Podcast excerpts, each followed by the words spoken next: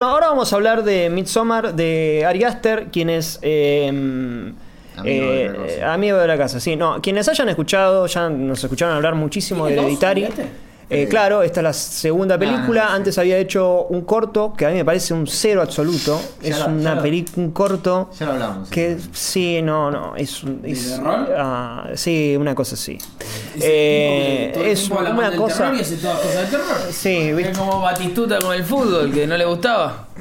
Eh, medio incestuosa, eh, que ya arranca con el pa- con el, el chico eh, pajeándose con la foto de su propio padre. Eh, muchísimo. Para toda la familia. ATP, los ricos no piden permiso. Bueno, pero ahí voy, ¿no? Como querer provocar por provocar. Y ese es el lugar Es su donde. marca. es- Su marca autoral es esa. Claro, pero no está puesto en ese lugar, ¿eh? No, no, absolutamente. Lo digo como para mal. Digo, es, es- así se mueve él. No, no como marca autoral, sino se ve que es un chabón que quiere todo el tiempo llamar la atención. O no, no- sé si él en su vida personal quiere llamar la atención. Pero sus películas van de eso. Sus películas van de. Bueno, ir corriendo el límite de todo y medio porque sí. Eh, bueno, y acá esto porque pintó y todo el tiempo la búsqueda de... Sí, hasta del- dónde llega el terror del espectador. digamos. Claro, y, y la búsqueda de del shock visual, no sé cómo decirlo, pero Sí. pasa mucho en Midsommar. Eh, sí. vamos a hablar acá de el plano de los viejos, todo con la cara hecho Sí, mierda, como se un cae el tipo del, del es risco. tipo video de video, video viral de WhatsApp Sí, de claro. brasilero que se le rompe toda la mano. Y pero hecho con un plano ordenadito. Pero medio cuidado, como cuidado, vamos a ir hasta ahí, pero hasta ahí, como tiene que ser todo muy eh, ordenadito. El tema eh, con, con eso es, bueno, en ese corto, por ejemplo, eh, le pegan una piña a una mujer, ¿no? Como, ¿por qué? Digo, es innecesario. Digo, No, bueno, hay películas donde, bueno, un mafioso le pegó, bueno, se entiende más o menos Claro. por dónde viene. Y acá lo que sucede en Hereditary y en Midsommar es medio lo mismo, medio como que eh, siempre el sufrimiento de la mujer, después sobre el final hay como una tribuneada de, bueno, vamos a quemar al infiel, pero ya me, me pusiste dos horas una mujer sufriendo. Digo, es... es es como. No, no quiero caer en ese lugar, pero. Pero la, pero la película se pone en ese, en ese lugar, sobre todo con el, con el final.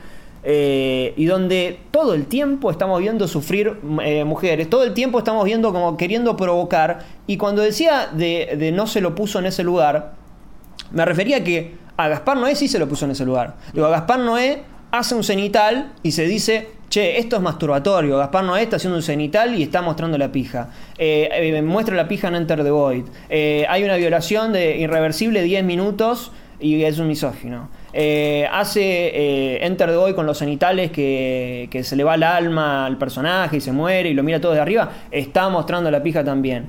Y acá sucede más o menos lo mismo y está para el otro lado. De hecho, Digo, acá es como una que está hay una cantidad de cenitales. Cuando entra al baño, que es un cenital, ¿por qué? Digo, Sí, sí. De hecho, eh, me parece que se marca mucho en el, en el cenital este que van, con, van caminando por el bosque.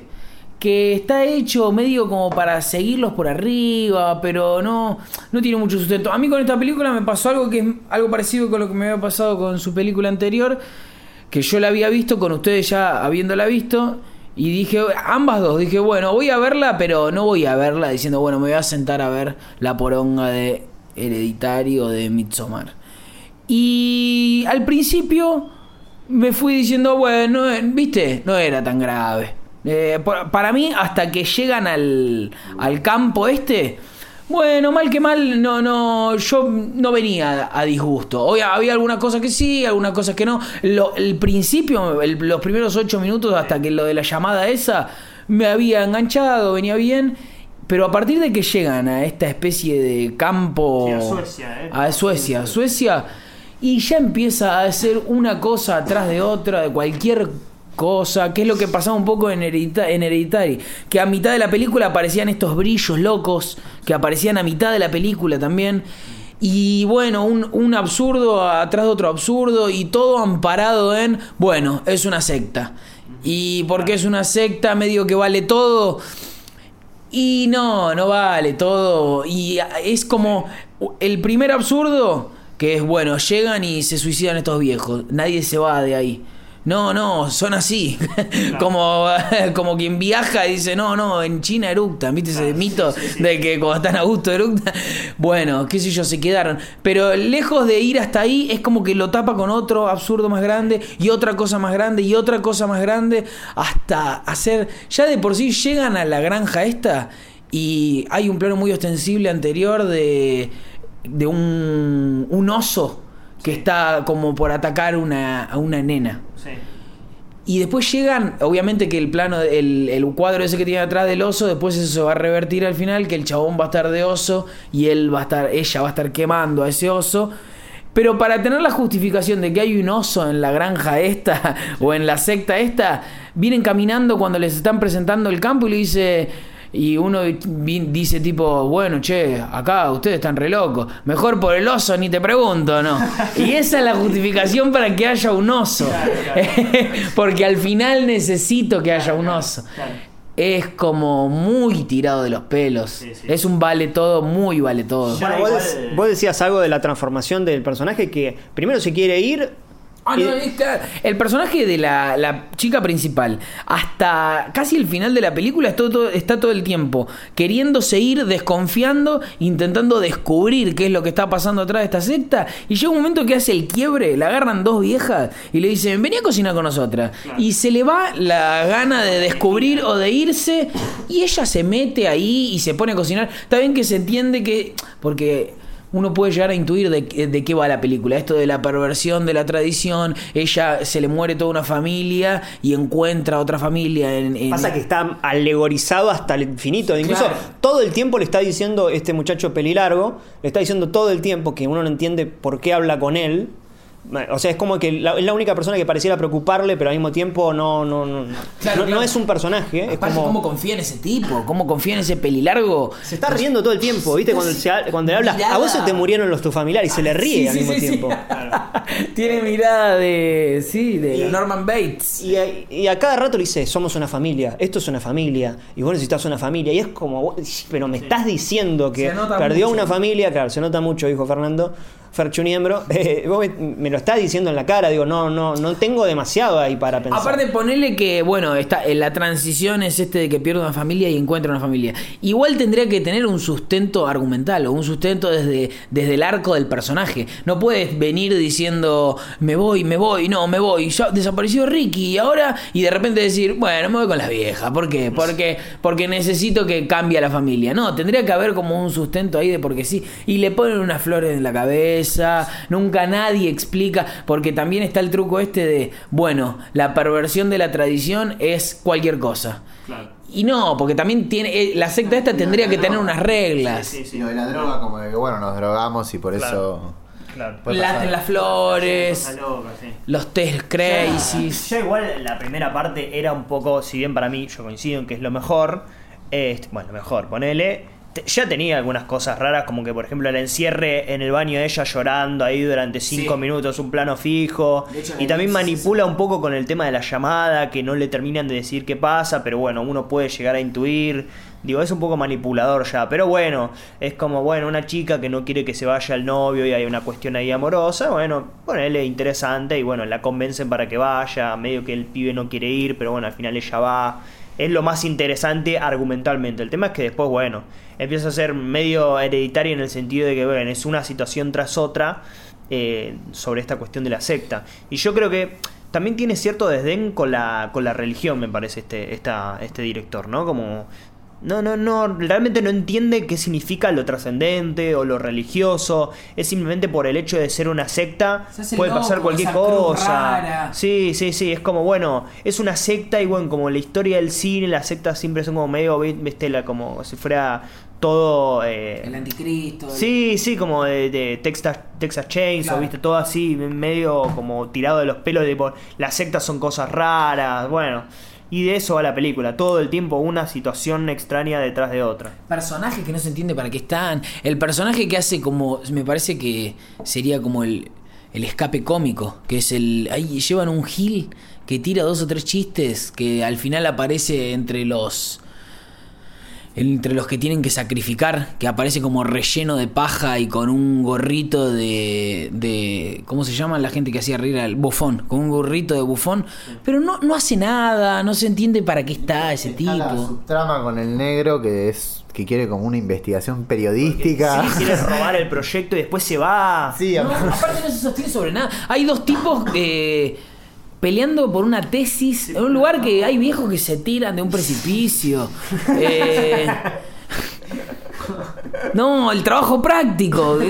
Y aparte después el pibe se va, no es que, viste, no sé si eso se desarrolla Se va. más. De- se van yendo uno. ¿A dónde Bueno, estaba uno- tal con el novio, con la novia y se van? No, uno asume que, que, que- que estos tipos fueron asesinados y que la Aparece secta al final. los hacen. lo- Parece oh, despellejado el tipo. Eh, eh, eh, bueno, esos tipos fueron asesinados y. y, eh, y nada, fueron asesinados fuera de campo. Pero ¿por qué la decisión de, de asesinarlos fuera de campo?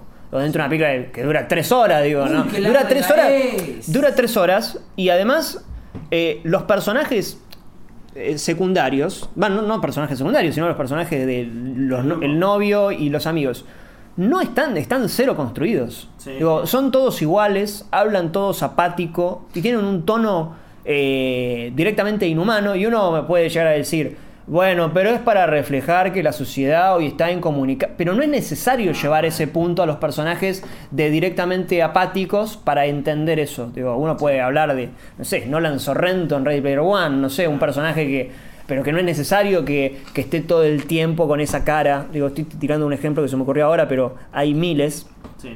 Eh, no es necesario llevarlo a ese, a ese extremo para que uno entienda ese tipo de cosas. Eh, es como no son personajes, uno no puede querer a esos personajes, uno no puede importarles y es como que al, al personaje, y del personaje prota- protagónico tampoco, eh, de Dani, No, no. porque la, el único, la única vinculación que tenés con ella es por un tema familiar, que es como lo más bajo que puede suceder. Como te tengo a este personaje Se le murió, porque se, le, murió toda la familia. Sí. Claro, se le murió toda la familia. Todo el tiempo, todo el tiempo está llorando. Entonces, bueno.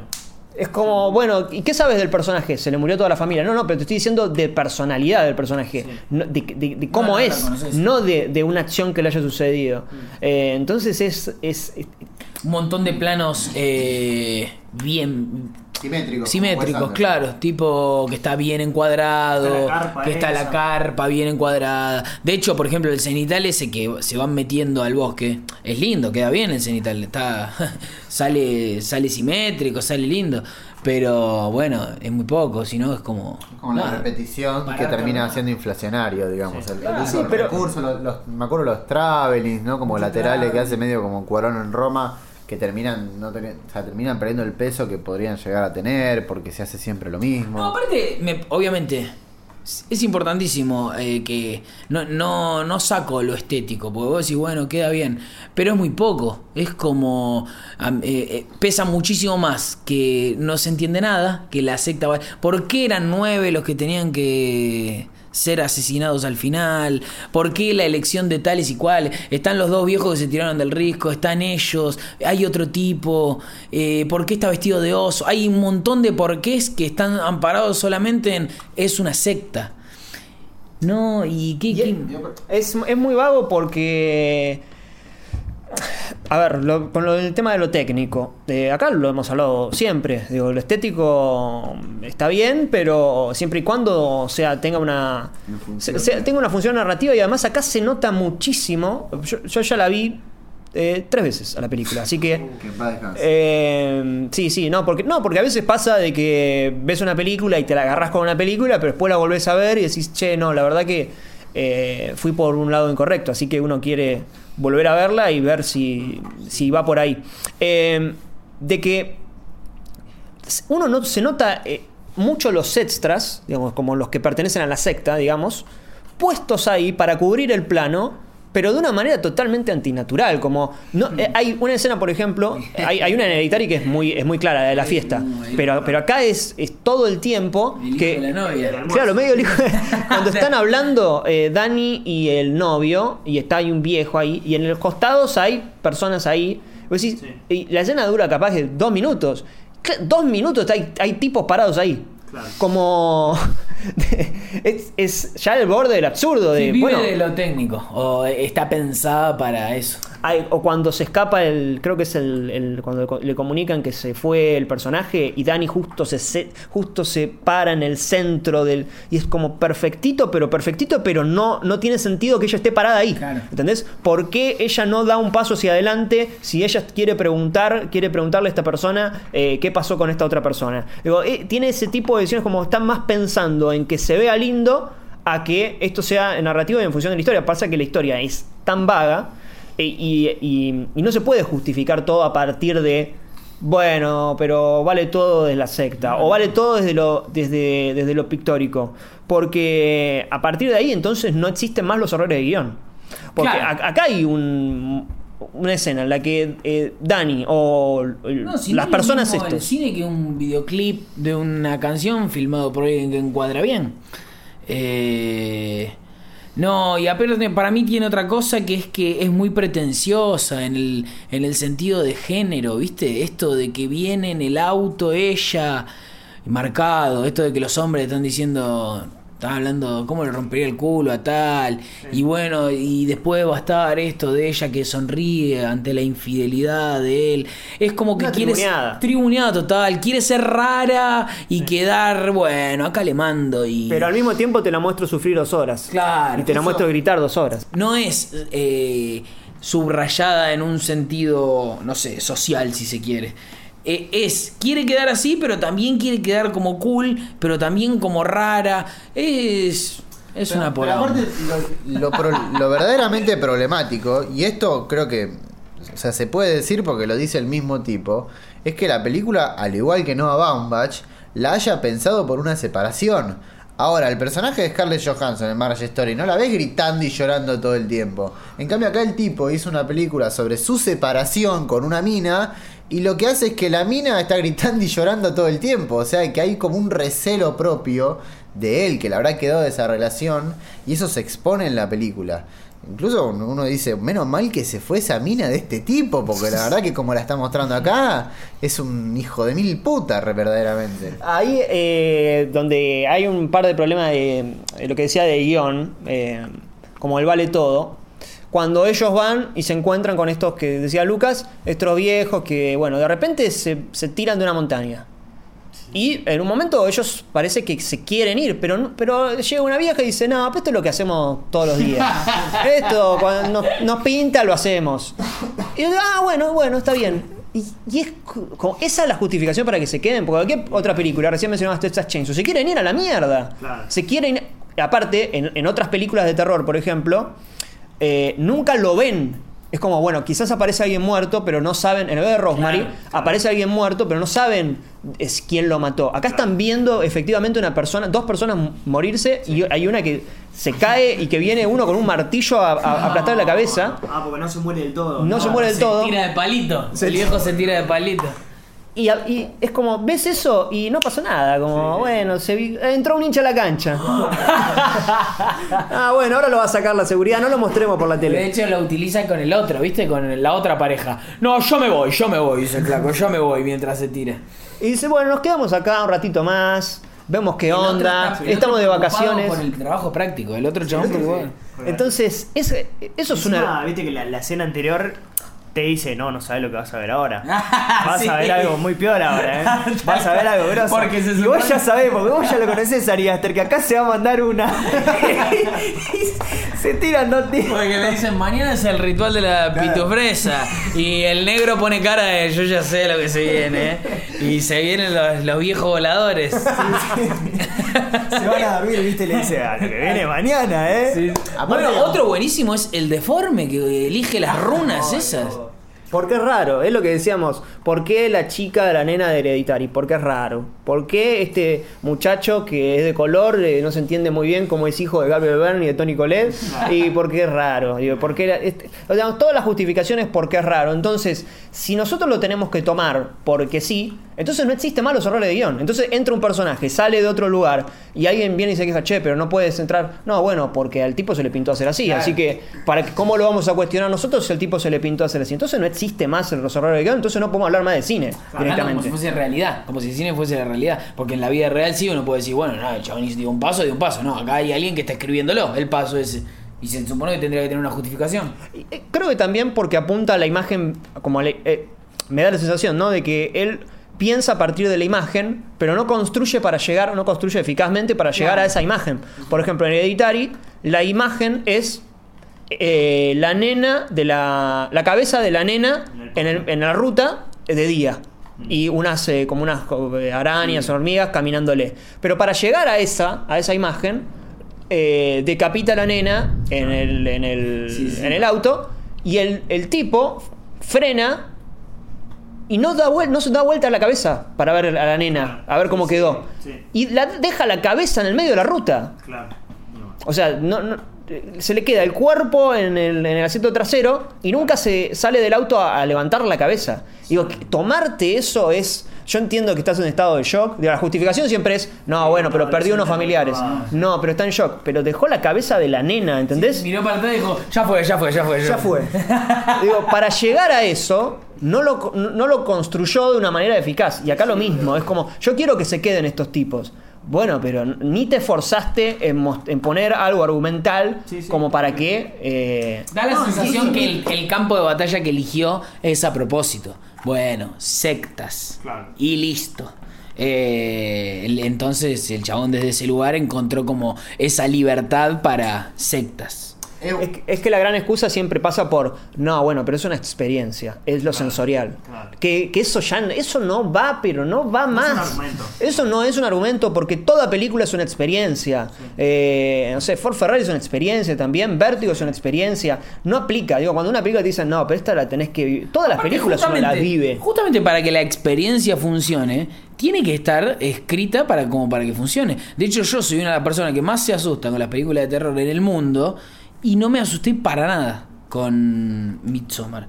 Sí, quizás con Hered- Hereditary sí, pero porque yo me asusto con cualquier cosa.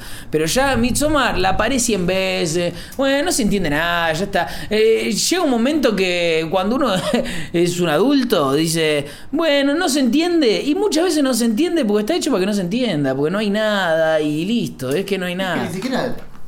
Como que ni siquiera hay momentos de terror como para que te cause esa impresión. Yo, yo la verdad que cuando la vi pensé, bueno, acabo de ver dos horas y media de nada. Como que algo que no pasó absolutamente nada. Como que mostraron un montón de cosas delante de mis ojos, pero ninguna tiene valor, ninguna me importó, los personajes no existían. Y dije, bueno, Vico, es como ver a alguien pintando una pared más o menos por dos horas y media. Es la misma sensación. Yo la pongo como la peor, creo, por, porque es pretenciosa. Porque... Yesterday. Está bien, es una boludez. Es, es una verga. Pero esta quiere parecer mucho más de lo que es. Sí, y también de la. Vos decías. Vos decíamos recién de lo, de lo visual, de la excusa visual y, eh, y de pensar en, en, eh, como en esa excusa del, bueno, de este, este tipo de planos y demás. Eh, ¿Qué sé yo? yo? Yo no sé si. Digo, uno agarra. eh, no sé, busquemos Jordan Peele. Bueno, Jordan Peele propuso una historia y tiene un montón de ideas visuales. Está llena de ideas visuales. As. Digo, es muy linda estéticamente cuando va a la playa. Pero está todo, todo funciona dentro de, de la historia. Por supuesto, siempre puede aparecer alguien y decir, bueno, pero no todo el cine tiene que ser como Jordan Peele. No, no, puede ser como Carpenter, puede ser como Cronenberg, que no es Carpenter, o puede ser como Tom Holland, o puede ser como eh, Brian Yuzna, o puede ser como George Romero. Digamos, en el cine de terror hay Alexander como Aya. Alexander Aya, o digamos, porque no, no es que eh, se le está pidiendo a la película que sea de un determinado tipo de terror, porque ¿viste? a veces como, no, no, porque o, o uno se pone fundamentalista. Justamente acá hablamos de, no sé cuántas películas mencionamos justo recién de, de- de películas de terror que funcionan. Cualquiera puede entrar a nuestros eh, Twitter si tenemos la, la- la guía de, de 500 películas de terror eh, históricas donde son distintos géneros, no gustan todas además. Eh, y esta justamente es una que, que dice, no, no, no, pero yo soy más grande que el terror. Claro. Y, y yo estoy por encima del terror. Entonces, ¿sabes qué? No te voy a construir personajes. ¿Sabes qué? Eh, acá se llega a este lugar porque sí. ¿Y sabes qué? Voy a abusar del shock value. Que eso es como lo más ruin del... De, generalmente cuando hay alguien que no ve película de terror, te dice... Bueno, los jumpscares son chotos. Entonces la diferencia entre una película buena y una película mala de terror es que no hay jumpscares. Cuando es totalmente ignorante decir eso, porque Halloween tiene jumpscares, porque The Shining tiene jumpscares, porque, eh, no sé, Saw tiene jumpscares, porque Freddy tiene jumpscares, todas las películas tienen Sí, jumpscares. actividad paranormal también, o sea, va para los dos lados. O sea, es no, no, no porque haya es mala y no porque haya es buena también, digamos. eh, es lo, lo más evidente del género. Es algo propio de- de- del gé- del género el jumpscare. No es que. El problema es cuando la película es puro jumpscare. Claro, sí. Y acá a lo que apunta es: ah, no, no, yo no voy a poner jumpscare. Voy a poner shock value. El shock value es: bueno, te muestra una cabeza hecha mierda, cuidadita. Eh, y a partir de ahí es como: bueno, voy a hacer medio un drama. Y cuando llega el momento de terror, te meto el shock value. Claro. Como, si, como si terror fuera eso, ¿no? Como si terror fuera, bueno, te muestro una cabeza así medio hecha mierda y, y- y pasa por lo, por, por lo impresionable, que es como, no, las listas de las películas impresionables, que esas son películas que en su mayoría, algunas no, algunas est- est- están muy bien, pero que en su mayoría son provocadoras y, y- y listo, sí, sí. digo, no... Tampoco tiene momentos de de suspenso. Tampoco tiene momentos de, bueno, va a entrar a esta Es casa. que no y te importan los personajes, casa- claro. entonces es imposible que uno sienta... Claro. Eh, hay, hay momentos... Hay, mira, justo dijiste eso. Eh, eh, para mí el principio de la película está bastante bien. Los primeros ocho minutos me parece que están bastante bien. Eh, de hecho, yo la arranqué a ver y dije, ah, bueno. Mm. Ah, bueno, digo... me- eh, uno se empieza a decir, ah, está bien, está bien. Porque en realidad uno la va a ver...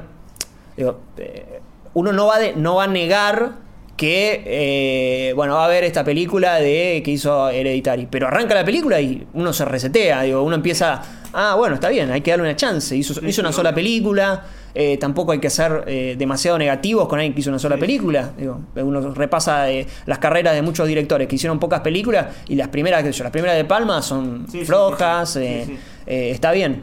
Y los primeros ocho minutos están bastante bien, incluso en fotografía. Eh, después ya no, después ya es todo brillo, todo se ve Sí. igual. Eh, y, y cuando se da este asesinato de los padres, que, que está. que, que, eh, empieza a ascender a partir de la música, que es una música muy similar a lo que hace Hans Zimmer en The Dark Knight, que es. Y claro, va generando. Va generando de que. como una tensión Sí. que lo genera la música. Sí. digo. Eh, y, Y el suspenso es propio de la imagen, casi siempre. Exacto, sí. Eh, y es una música que la va a utilizar mucho a lo largo de la película y que si uno eh, dice, ah, bueno, acá estoy sintiendo algo, ah, claro, porque esa música te va a poner nervioso, que también lo hace justamente Noé en Irreversible cuando se entra al, como al rectum, una cosa así, que es como un- una cosa muy, muy lúgubre, muy lúgubre, perdón, Eh, y ahí se corta con el no, no, no, no, de, la, de ella llorando, Eh. cuando nosotros ya vimos que ella está sobre el regazo del novio, en un plano general, que después va a ser como un traveling in hacia la ventana, eh, y, y ya, ya, ya estamos viendo que ella perdió a los familiares Sí, y que está, está triste. Digo, ya, ya es innecesario el grito ahí, que el grito se replica ocho veces, no, no, no, no, no, no, no, no, no, y así, ad infinitum.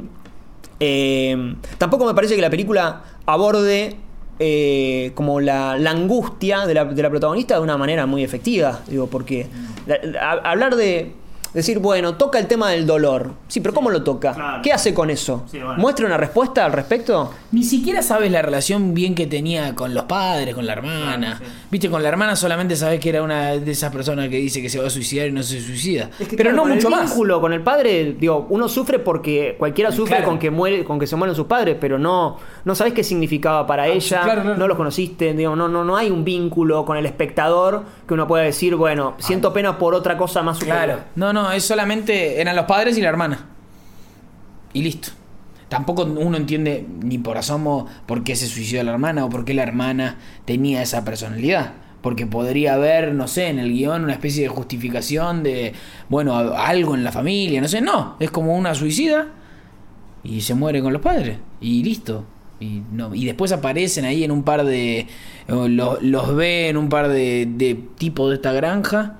Pero no, no, no mucho más. Y con el chabón tampoco me parece. Con el novio de ella. No sabes por qué está con el novio. Porque cuando se muere con. eh, se muere la. los padres. Ves que hay como una elipsis supuestamente. Y está. Bueno, en la fiesta. eh, cuentan lo de lo de Suecia. Ella se entera de que se va a Suecia. Y ella lo convence a él. Él no tiene ni ganas de que ella vaya. Uno dice, bueno, la lógica indica que es como. Che, vamos a levantar un poco, Sí, ¿no? sí, sí, sí. Y ella, ella está más viva que él. Claro. Digo, ella no, no, no se lo, no se la ve en ese momento Ella muy llega sufrida. re bien. A la reunión que tiene con los amigos le dice, ¿qué hacen? Che, ¿nos vamos a Suecia? Nos Pero- fumamos un churro. Sí, a- sí. Sí, tal cual. Eh, ella llega y ahí está la Lepside llorando en el baño. Que después se va a ir a llorar al baño un par de veces más.